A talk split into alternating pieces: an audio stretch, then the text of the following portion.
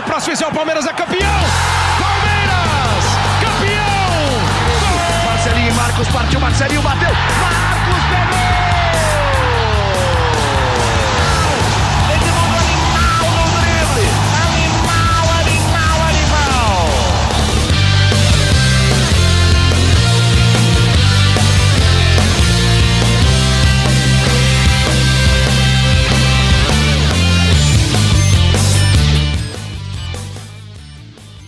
Palestinos e palestrinas, está no ar o GE Palmeiras. Olha, eu sempre quis fazer isso, viu? Na ausência de Lucas Garbelotto, estamos no ar aqui com o GE Verdão, que traz todas as informações, discussões e debates e um pouco de entretenimento sobre a rotina e o dia a dia do Palmeiras.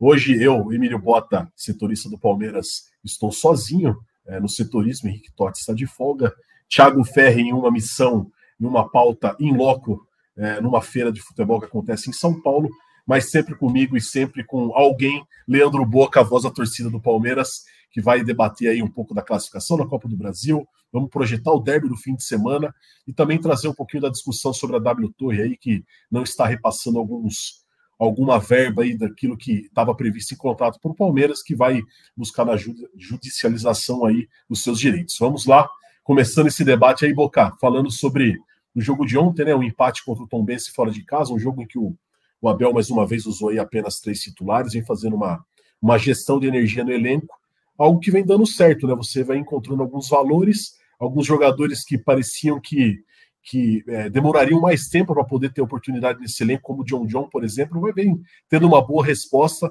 e vai sendo mais uma alternativa aí para esse Abel Ferreira ao longo da temporada e um Palmeiras que vem se reconstruindo aos poucos. Um abraço, Boca, seja bem-vindo. Quando surge Emilhão, quando surge Família Palestrina que está acompanhando o podcast, que que é isso, Emílio Bota? Para quem falou que não tinha cacuete para apresentar, senhoras e senhores, muito legal. Família Palestrina, digo uma coisa: Henrique Totti, Lucas Garbelotto, vocês que estão acostumados e acompanham muito podcast, é tudo estrela isso aí. Esses caras estão tomando uma na Bahia, ou estão lá na Orla do Rio de Janeiro. Aqui é Emílio Bota, raiz, cara. Sensacional, um prazer falar de Palmeiras com você. Eu aprendo muito com você, um cara que domina o o futebol e não é à toa que está onde está. Emílio, sobre o jogo de ontem, sobre esse Palmeiras poupando energia, como você está falando, eu vou te falar uma coisa, cara. É, quando terminou o jogo, e o jogo terminou empatado, é claro que foi um empate que desce meio quadrado, né? Você olha lá, você vai olhar, pô, o Palmeiras vai enfrentar Tom. Com todo respeito, mas já deixando talvez o respeito de lado, você imagina que o Palmeiras vá golear né, a equipe da, da Tom Benz por ser uma equipe de menor expressão no futebol brasileiro. É, então, o empate, se você pega o resultado, você olha lá, Palmeiras 1, Tom Benz 1, 10 quadrados, você, puta, que pena. Mas sabia que analisando friamente, cara, eu gostei do jogo, velho. Eu gostei do jogo, muito palmeirense pode discordar do que eu tô falando, é, mas eu gostei, gostei bastante da partida, por quê? Primeiro lugar, o objetivo da partida de ontem era fazer o Palmeiras se classificar para a próxima fase da Copa do Brasil, Emilio.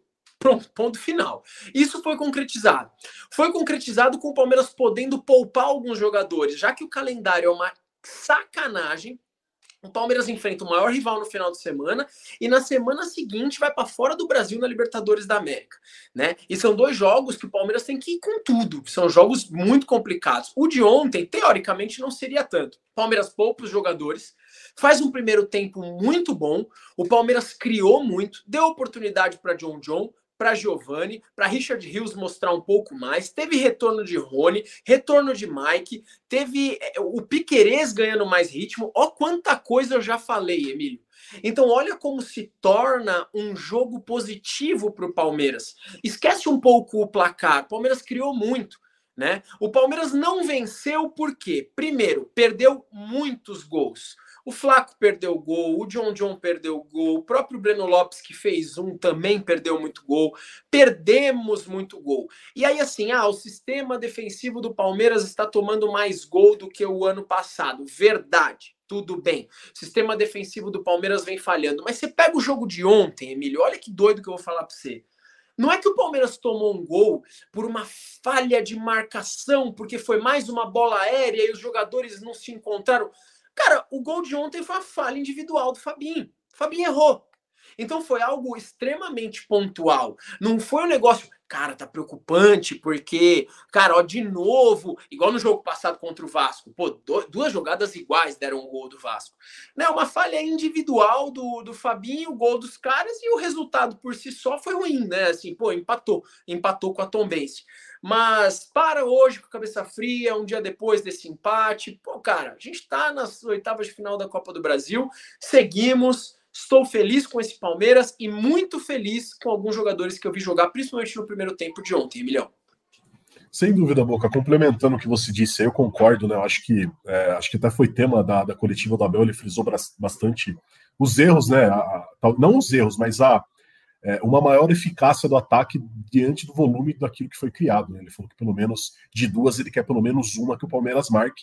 O Palmeiras teve pelo menos sete, oito chances aí de, de você estar tá fazendo gol e poderia ter saído com uma goleada ali de, é, de Uberlândia tranquila também, mas acho que mais do que isso, mais do que o resultado, mais do que a defesa ter tomado o gol pelo quinto jogo seguido, eu acho que o processo daquilo que o Palmeiras vem, vem fazendo de, de você estar tá fazendo uma gestão de energia do elenco, de você estar tá podendo utilizar vários jogadores da base que é, a gente sabe que a, maior, a, maioria, a maioria da cobrança dos torcedores em torno de trabalhos e comissões técnicas, seja portuguesas, brasileiras, estrangeiras, é a utilização da base, né? O torcedor quer muito que os jogadores da base sejam aproveitados, e o Palmeiras não vem só aproveitando, mas como vem também é, fazendo um processo de evolução importante. Né? O mais difícil, às vezes, não é você utilizar, é como você utilizar, em que momento você utilizar. E o Palmeiras está conseguindo fazer isso muito bem, através do Abel, que eu acho que é uma peça fundamental nesse, nesse processo de, de você saber o tempo de você estar tá utilizando o jogador. Por exemplo, o Giovani que era um jogador que começou a temporada em alta, né? Vinha fazendo bons jogos, é, empolgando o torcedor, né? Sendo uma opção importante ali. Giovani deu uma sumida. E ontem o Abel é, explicou entre linhas o que ele vem trabalhando com o Giovani no dia a dia, que é o que a gente não vê, né, cara? A gente não tá indo tanto em treino, quer dizer, não, não tanto, não. A gente não está indo em treinos, né?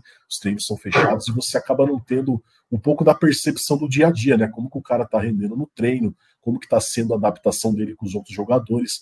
E o Giovanni, eh, o Abel disse que tem oscilado bastante e que ele vem trabalhando para que ele possa dar a resposta que ele quer nos jogos. Então, ontem o Giovanni até acho que fez um jogo bacana, foi um cara bastante participativo ali, principalmente na pressão alta que o Palmeiras fez na saída de bola é, do Tom Benz. Então, é, acho que esse trabalho que o Abel vem fazendo de estar tá podendo é, ter a paciência e a calma de você não queimar um jogador, de você dar a ele também a percepção de que ele precisa evoluir para estar tá podendo jogar num elenco que é complicado de você conseguir um, um espaço, acho que vem sendo fundamental, né, Boca? É, você, não só o Giovanni, mas o John John, acho que talvez seja o grande, o grande jogador que eu, que eu destaco aí, que vem sendo é, um exemplo positivo. É um cara que vem atuando bem, não parece não sentir né, a pressão de você estar tá atuando numa função muito complicada no Palmeiras, né, que é um setor de criação, um cara que joga mais é, na frente da proteção da defesa dos volantes, precisando estar tá abastecendo esse ataque.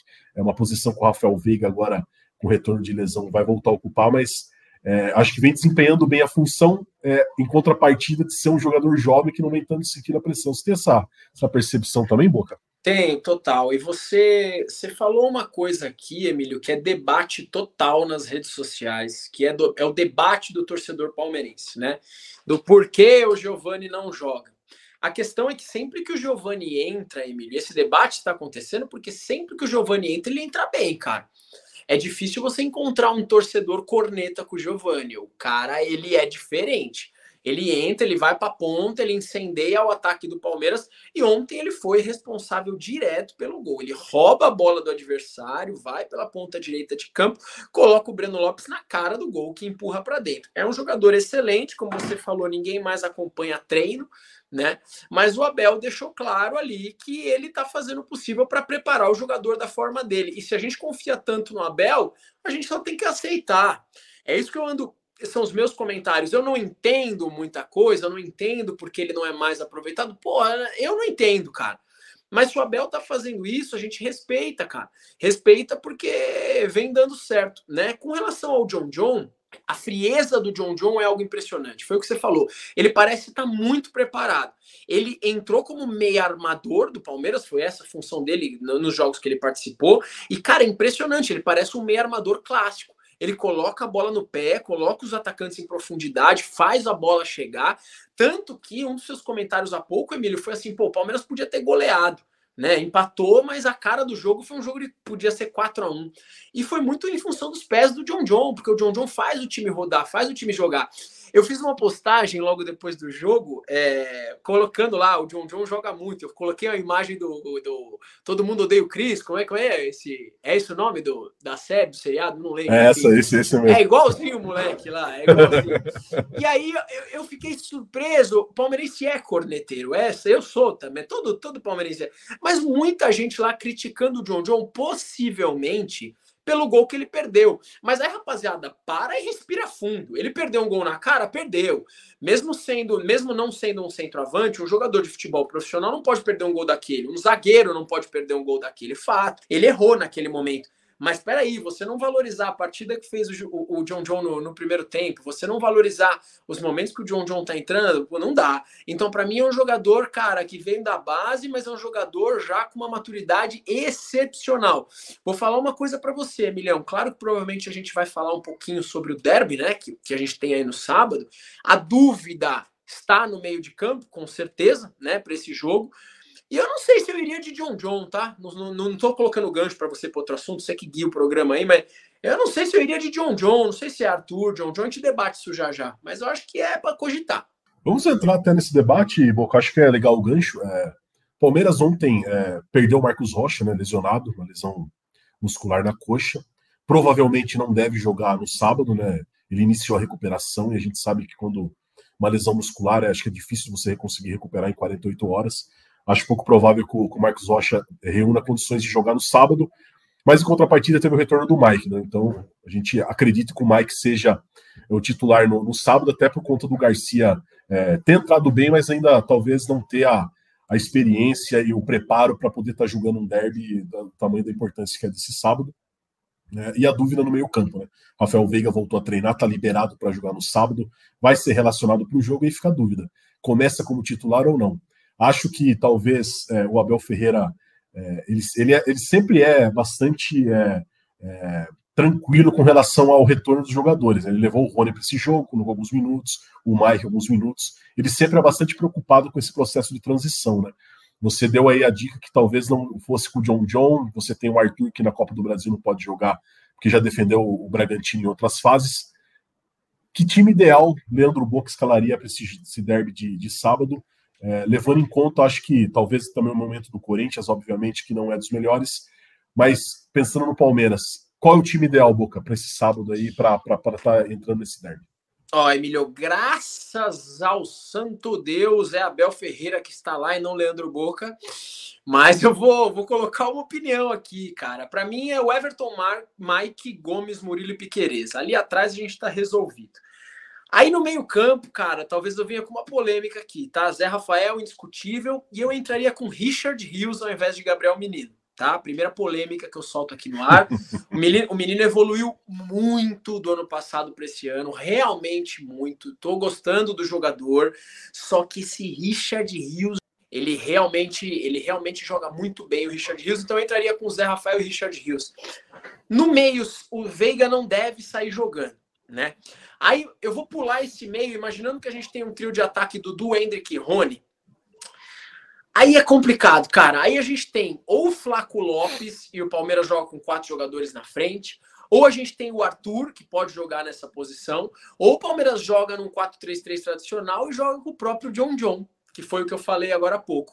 Uh, talvez o Flaco Lopes ou o Arthur estejam tenham mais rodagem para jogar esse clássico né? São, sejam jogadores mais rodados, sejam jogadores que estão mais acostumados com jogos grandes. Agora, futebol por futebol, o torcedor palmeirense pode me cornetar, cara. Eu acho que o John John merece uma vaga no lugar do Veiga. É claro que a posição é do Veiga. Mas para esse, para esse jogo fica difícil falar, Emilhão. Mas eu, eu juro que eu acho que eu daria uma chance pro John John, cara. Não sei você. Eu daria, o moleque joga muita bola, cara. É um tudo ou nada ali, né? Porque também se, se se a pressão fica grande. Os caras ontem, você fala, eles não estão numa boa fase. Só que, cara, ontem eles passaram fazendo um gol aos 48. É, querendo ou não, tava lá um técnico que estava envolvido numa grande polêmica. Ele sai, chega outro treinador, a equipe quer mostrar, quer mostrar jogo. Eu acho que é um jogo difícil sábado, Emilio. É um jogo difícil. Eu sou da zoeira, eu sou da tiração de sarro, mas eu tiro sarro depois do jogo, velho. Esse jogo vai ser difícil, velho. Não, sem dúvida, concordo com você, porque é, você analisando friamente a pressão é, pela vitória toda do Palmeiras, né? O Corinthians, basicamente, nesse momento não teria nada a perder, entre aspas, é, pela situação turbulenta que vive, né? Mas a gente sabe da importância de um derby, de como jogos assim podem é, reconstruir times que estão mal e também podem, de certa forma, atrapalhar times que estão bem, mas é, a gente vai saber descobrir um pouco disso no sábado. É, eu concordo contigo, a linha defensiva eu acho que, que vai ser essa, essa que você disse. Talvez no meio-campo, Boca, você falou do Richard Rios, eu concordo com o Richard Rios também. Acho que foi uma grata surpresa um jogador que o Palmeiras encontrou lá no Guarani, que não seria contratado se o Atuesta não tivesse se machucado, o Abel deixou claro isso, mas que é um jogador que vem, vem mostrando é, uma qualidade técnica muito, muito interessante no meio-campo que o Palmeiras justamente tinha perdido um pouco disso, né? Desse, depois da do Danilo, você tinha perdido um pouco da, da qualidade na saída de bola, de um, de um, de um, de um meio-campo mais dinâmico que, que acelerava essa transição. Né? O Richard Rios tem um pouco dessa característica. Talvez, na ausência aí do Rafael Veiga no iniciando entre os 11, o meio-campo com Zé Rafael, Richard Rios e Gabriel Menino jogando avançado, que ele vem tendo um desempenho até um pouco mais. É, um pouco melhor do que jogando como segundo volante, né? O Gabriel Menino ele, ele vem tendo uma dificuldade muito grande de, de de ter que ajudar o Zé Rafael nessa marcação, né? Quando ele está um pouquinho mais deslocado, jogando um pouquinho mais livre, ele tem, né? É, conseguido chegar mais na área, pisar mais lá dentro e ser uma opção ofensiva também. Não sei se o Abel Ferreira pensa dessa forma e talvez começar com o Gabriel Menino, mais com o Zé Rafael e Richard Rios no meio campo. O que você acha, Luca, dessa, desse trio aí? Ah, eu tinha esquecido dessa opção. O Emílio nem passou pela minha cabeça, mas realmente se torna uma opção. É, são três volantes, né? São três volantes do Palmeiras. Aliás, são três segundos volantes, né? Se você parar para pensar que o Palmeiras não tem o primeiro, tem o Fabinho, né? Tem o Jailson, mas assim, titulares realmente não são. São três segundos volantes, só que é uma formação que cabe. É realmente uma formação que cabe. Eu tô. É que, Emílio, eu tô meio. Eu tô realmente encantado com o futebol do John John, cara. De verdade. É um jogador, é um estilo de jogo que fazia tempo que eu não via. Sabe aquele, entre aspas, 10 clássico? O cara para, levanta a cabeça e arma a jogada. Só que talvez é aquilo, Emílio, jogar um, jogar um derby, cara, é complicado. Uma coisa é jogar contra a Tombense, outra coisa é jogar. Para mim, é o maior clássico do Brasil, um dos maiores do mundo, tá? Para mim é disparado, com todo respeito a Flamengo e Vasco, a Grenal, a Cruzeiro e Atlético. Para mim, esse clássico do sábado, cara, tudo bem, sou suspeito, sou palmeirense, né? Mas é, é bizarro, cara. Se, se, esses dois times entrarem num torneio agora de futebol de botão, o torcedor fica careca, velho. Entendeu? Então é de, é, é de muita responsabilidade. Aí entra o John John, garoto. Aí de repente ele me perde uma bola cinco minutos do primeiro tempo, me perde uma bola perigosa lá. Já vai ter um amendoim lá na torcida xingando o moleque. Às vezes é uma pressão que de repente é, não esteja na hora do moleque sofrer, né? É, agora, assim, você falou uma coisa assim: se o Leandro Boca estivesse no lugar de Abel Ferreira, né? É, agora, o próprio Abel, eu acho que vai acabar escalando o Palmeiras do jeito que você colocou aí. Já que não tem o Veiga, eu acho que ele deve jogar com esse trio no meio-campo, que é um trio que, que o Zé Rafael e o Gabriel Menino estão jogando os jogos como titulares, então só falta uma peça. Essa peça deve ser o Richard Rios. Eu acho que o Abel deve fazer isso aí, não sei. A não ser que ele jogue o Arthur na partida, né? Aí tira o Richard Rios do time. Eu não acho que ele tire o Gabriel Menino, viu, Emilio? Tanto que o, o Richard joga ontem e o Gabriel Menino entra depois, né? No segundo tempo da partida. Eu acho que é mais fácil o Abel ou jogar com esse trio que você sugeriu, ou com esse trio aí, ou ele tira o Richard, joga com o Zé Rafael, Menino e o Arthur ali, viu, cara? Eu acho que a chance do Abel fazer isso é maior. É, sem dúvida. É, o fato é que o Rafael Veiga dificilmente deve começar o jogo como titular. É, não, não informação, né? Mas é o que a gente sugere, de acordo com aquilo que o Abel Ferreira vem fazendo nos últimos, nos últimos tempos, é quando teve jogadores lesionados que ficaram um período fora, e a gente sabe que a lesão do Rafael Veiga muscular exige um pouquinho mais de, de cuidado, então a transição é um pouquinho mais, mais lenta e um pouquinho mais analisada aí, o cara entrando um pouco gradativamente no time. É, você falou da importância do clássico, né? Agora a gente está aqui no dia, gravando nessa quinta-feira, quatro e meia da tarde. Mais de 31 mil ingressos foram vendidos antecipadamente. Lembrando que a gente ainda está nas fases de pré-venda exclusiva para sócios Avante, né? Então a venda geral vai abrir amanhã. Então muita gente que, que não é sócio torcedor e que não tem a prioridade de compra vai fazer essa compra amanhã, então é, fatalmente aí a gente deve ter uma, se não o esgotamento dos ingressos, muito próximo de você estar tá esgotando a carga para esse jogo, derby, lembrando, 18h30 no sábado, é, transmissão aí em tempo real do Globoesporte.com, você acompanha todos os detalhes dessa partida aqui com a gente no site. É, lembrando que é, o Palmeiras, é, terceira rodada do Campeonato Brasileiro, e o Palmeiras na próxima semana ainda tem um compromisso pela Conmebol Libertadores contra o Barcelona lá em Guayaquil, uma viagem longa para Quito. Então, pra, eu falei Guayaquil e falei Quito. Para o Equador, então o Palmeiras ainda, depois desse derby, ainda viaja para o Equador. Ô, Boca, você citou aí o, o Abel Ferreira como um cara, é, a gente sabe, está cansado de saber do quanto o papel dele é importante para o Palmeiras, para essa máquina funcionar, mesmo aí com algumas peças às vezes caindo pelos pedaços do chão, sendo recuperadas e, e voltando para a engrenagem, como é o caso desse momento, com vários jogadores lesionados, ele conseguindo fazer essa gestão de elenco. Abel teve o um nome vinculado aí a, é, a um possível interesse do Nice da França, que estaria interessado no trabalho dele, demitiu o treinador lá na França. E o Abel disse na coletiva né, que é, não tem, é, nesse momento, interesse em ouvir aquilo que é proposta, que está muito feliz no Palmeiras, que vem sendo né, um clube importante aí para ele é, na consolidação da carreira dele, da comissão técnica. É, acho que o torcedor tem uma visão um pouco diferente quando o técnico é, tem o um nome sugerido por outro clube, né? O cara sempre tem um pouquinho do receio. Pô, será que o Abel vai sair? Será que não vai sair? Tem um pouco daquele apego, né? É, como que você recebe, Boca, mais uma mais um clube interessado no trabalho do Abel Ferreira, em contrapartida, o Abel Ferreira deixando claro que está muito feliz no Palmeiras, lembrando que ele tem contrato até o final do próximo ano e vai se conversar aí com a reeleição da presidente atual ou de outro dirigente, acredito eu, numa possível extensão desse contrato. Mas como que você avalia essa possibilidade? Dá um friozinho na barriga? Na cara, Emílio, se você perguntar para 99 palmeirenses qual é o maior medo que você tem 100 dos 99 vão responder para você: perder o Abel Ferreira. É o maior técnico da história do clube, Emílio. É o maior técnico da história do clube. Ah, tá bom, Boca, não concordo que seja o maior. O maior é o Felipão. Tá bom, o Abel é o segundo, então. Né? O que eu quero dizer com isso é que esse cara, ele faz o, o, o time que ele tem ali, ele faz jogar bola, cara. Tá, ah, não, o Palmeiras está tomando muito gol. Ah, não, o Palmeiras isso. O, o corneteiro, ah, mais isso, a mais aquilo, a mais e mais e mais. O Palmeiras disputou dois títulos esse ano e ganhou os dois. A mais e mais e mais e mais foi campeão brasileiro de 2022 né? Então, assim, cara, é, esse cara, ele faz o que o Gaspes que ele tem jogar. Eu fiquei besta, cara, no jogo contra o Cuiabá, velho, estava no estádio, inclusive, eu estava muito preocupado com essa questão do meio-campo. Não sei quantas vezes aqui no GE Palmeiras eu cornetei a diretoria porque a gente não tinha peças no meio-campo. Vou continuar cornetando, tá? Isso eu não vou parar de fazer. Eu sou palmeirense nato. Mas o Abel Ferreira fala assim: porra, eu não tenho. Eu não tenho esse camisa 5 substituto do Danilo. Eu não tenho o camisa 10 ideal substituto do Veiga. Eu não tenho. Mas o que, que eu faço? Eu faço esse time jogar. Aí no jogo contra o Cuiabá, ele mexe no time, ele joga tipo num 4-2-4, coloca quatro jogadores na frente, o time joga. Né? Então você percebe que o Palmeiras ele tá muito fechado com esse treinador.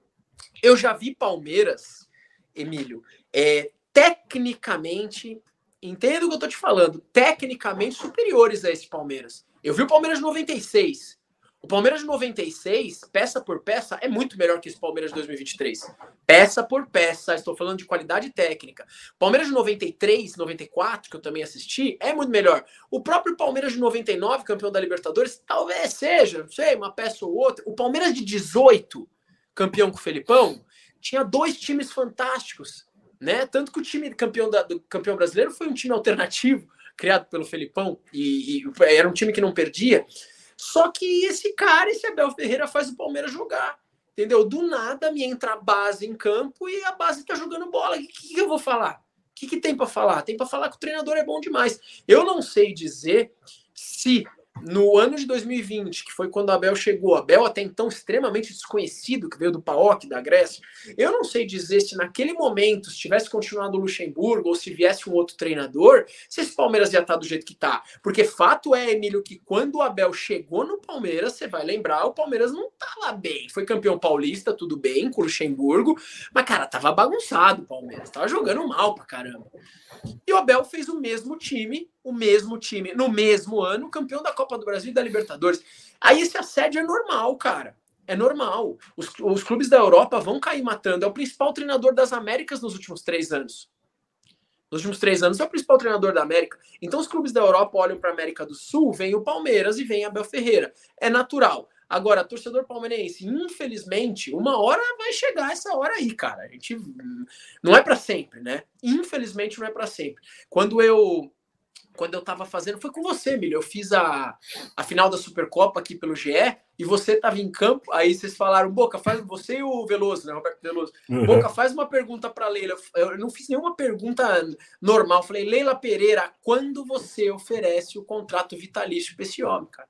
E é isso que o torcedor palmeirense quer, velho. Me estendi muito, mas é porque eu sou apaixonado pelo até pelo topete de Abel Ferreira. mas eu concordo contigo, Boca. Acho que o principal ponto aí não é nem é, os vários títulos que o Abel Ferreira conquistou ao longo de um curto período, que é algo incomum no futebol, não só brasileiro, mas mundial. Mas acho que talvez o que mais chama atenção, e talvez tenha chamado atenção é, de clubes europeus, de seleções aí, comenta-se de CBF, caso o, o Carlo Ancelotti não aceite, Fernando Diniz e Abel seriam dois nomes aí em pauta, enfim. Não entrando nesse mérito de, de, de quem deseja Abel Ferreira, mas por que desejam acho que é, a questão da competitividade, né? o Palmeiras é um time competitivo.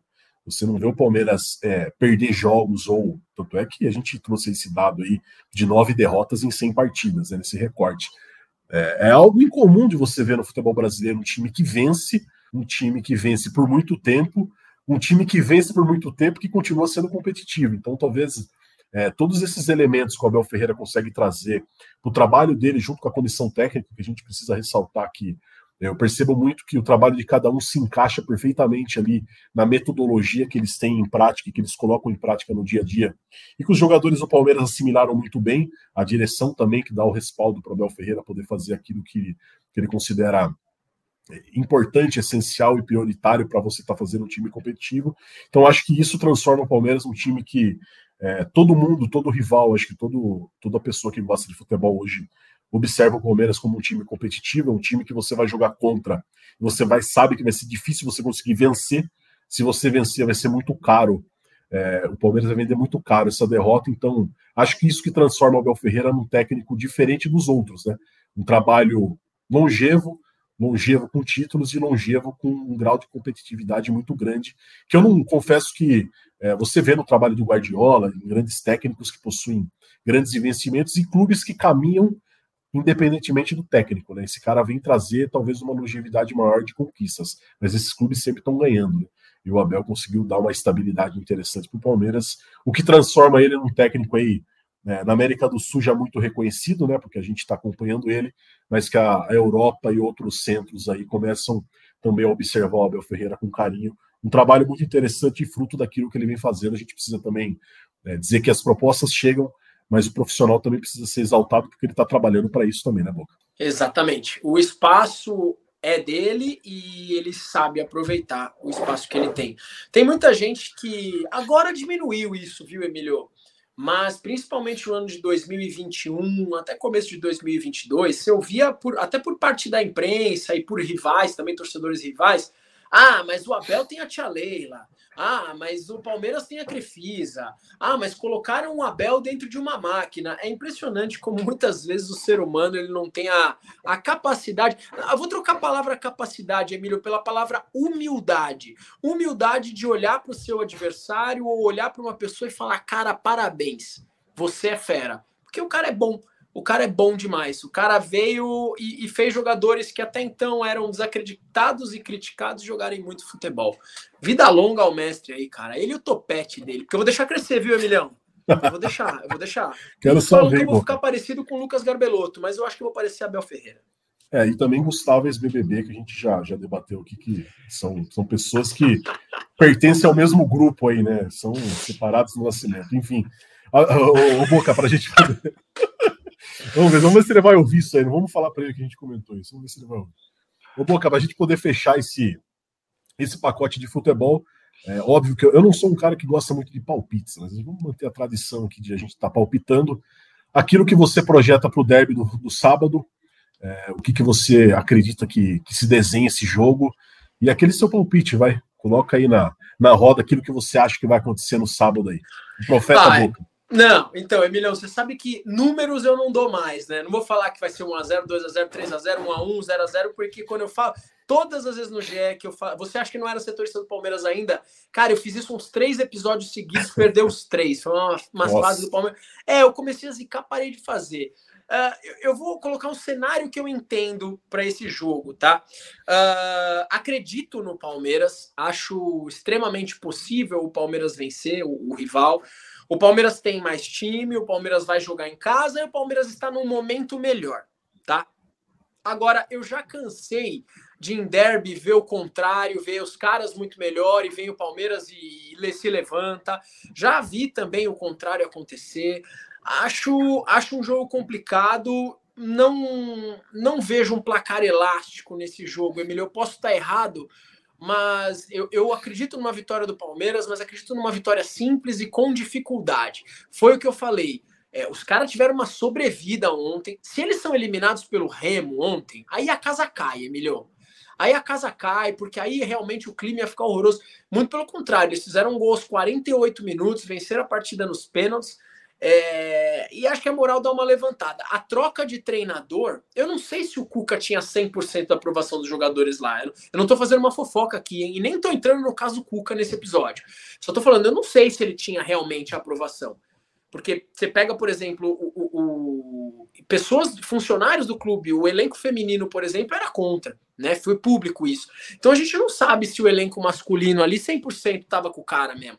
Então acho que a queda do treinador, os caras ganhando ontem, eles chegam ligados pro derby. Né? Enxergo o Palmeiras como favorito, enxergo o Palmeiras na frente e acho que o Palmeiras vence a partida não por um placar elástico tá? Agora, palpite exato eu deixo para você, cara. Se vira aí, dá aí.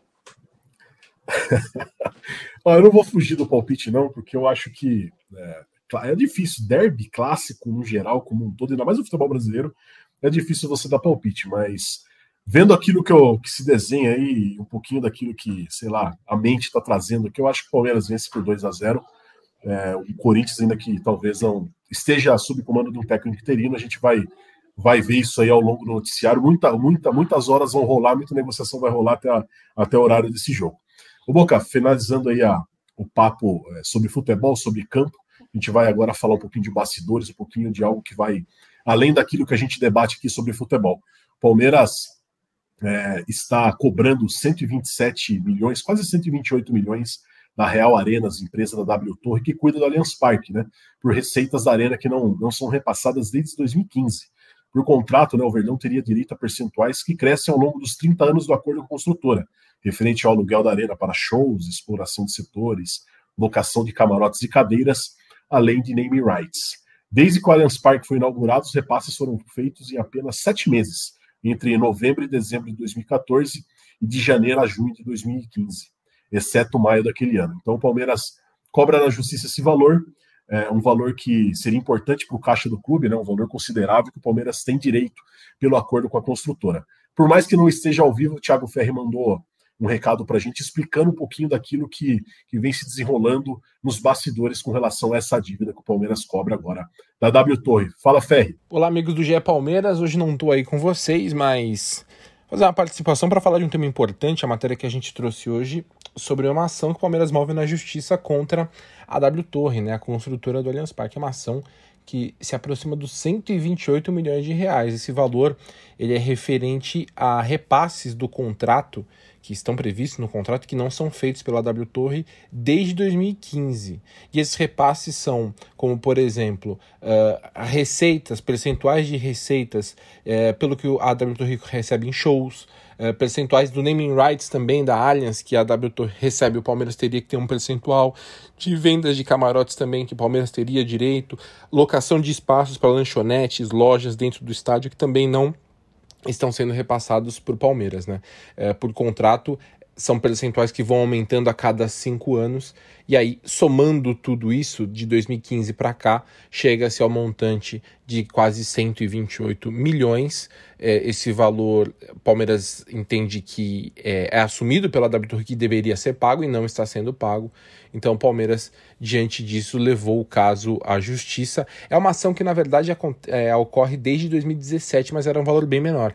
Era um valor de, na época, mais ou menos 15 milhões, que era quanto a W Torre devia ao Palmeiras naquele momento. Essa ação chegou a ser extinta em primeira instância, porque uh, a, a juíza que cuidou do, do caso entendia que deveria ser debatido na, na corte arbitral, né? Vamos lembrar que Palmeiras e W Torre já discutem muitos termos do, do acordo pela, do Allianz Parque na corte arbitral, mas o entendimento do Palmeiras é que não tem debate. Nesse caso, não há um debate, não há divergência de interpretação. A W Torre assume que tem um valor a pagar ao Palmeiras, não paga, e o Palmeiras então entende que não tem discussão, só precisa receber esse valor.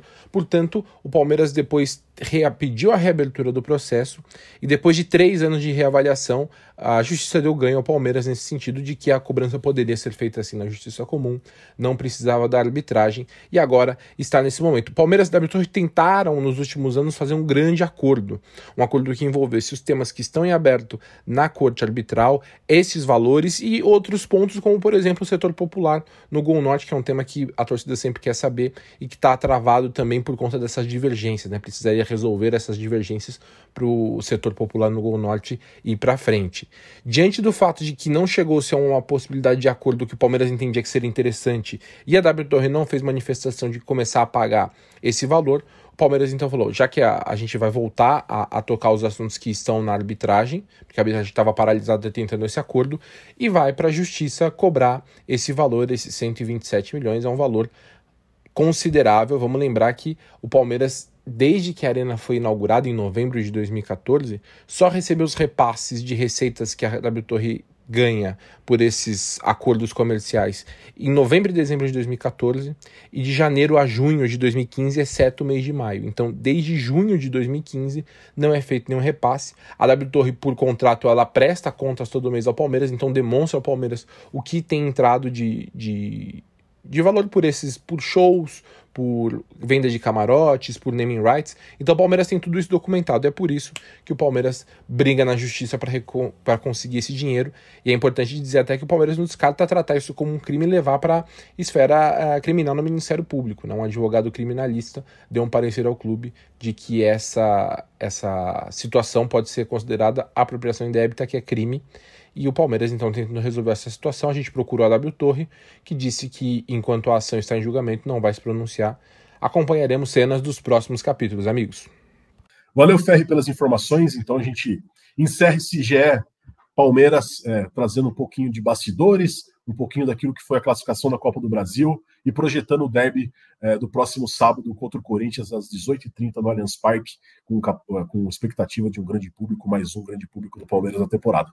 Boca, qual o recado final que você dá antes da gente encerrar esse episódio que apenas duas pessoas falaram e falaram muito? Achei que ia ser curto, mas acho que a gente gastou o tempo. Oh, aí. 40 minutinhos de podcast, Emiliano. Oh, tá sensacional. Cara, o meu recado final, ele iria para cornetar o time do Remo, que me fez ficar acordado de cana aqui e tomar um gol aos 48. Mas meu recado final vai para cornetar Lucas Garbelotto, Henrique Totti, falar que nós temos um novo apresentador excepcional, Emílio Bota, parabéns, cara, muito bacana a apresentação. Cara, cara, passou voando esse podcast, foi um diálogo, né? Mas eu tenho certeza que é um diálogo que a galera que tá aí ouvindo na sua plataforma ou no site do GE tá curtindo bastante, porque foi muita informação e entretenimento. Obrigado, cara, aprendo muito com você. Avante palestra. Agora é cabeça fria, porque a zoeira tem que chegar no começo da semana. Eu vou dar uma segurada na zoeira, deixa eu assistir o jogo e depois a gente volta aqui.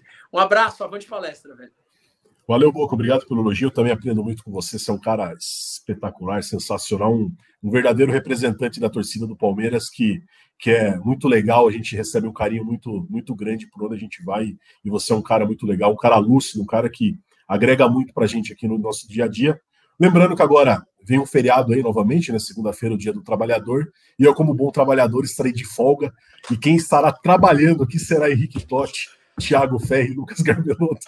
Na segunda-feira estarei ausente desse podcast aqui, mas certamente alguns dos colegas estarão aqui para trazer muita informação é, completa sobre o derby, também projetando já esse confronto do meio de semana pela Libertadores. É isso, né, Boca? Vamos nessa. Partiu Zapata, sai que é sua, Marcos! Bateu para fora!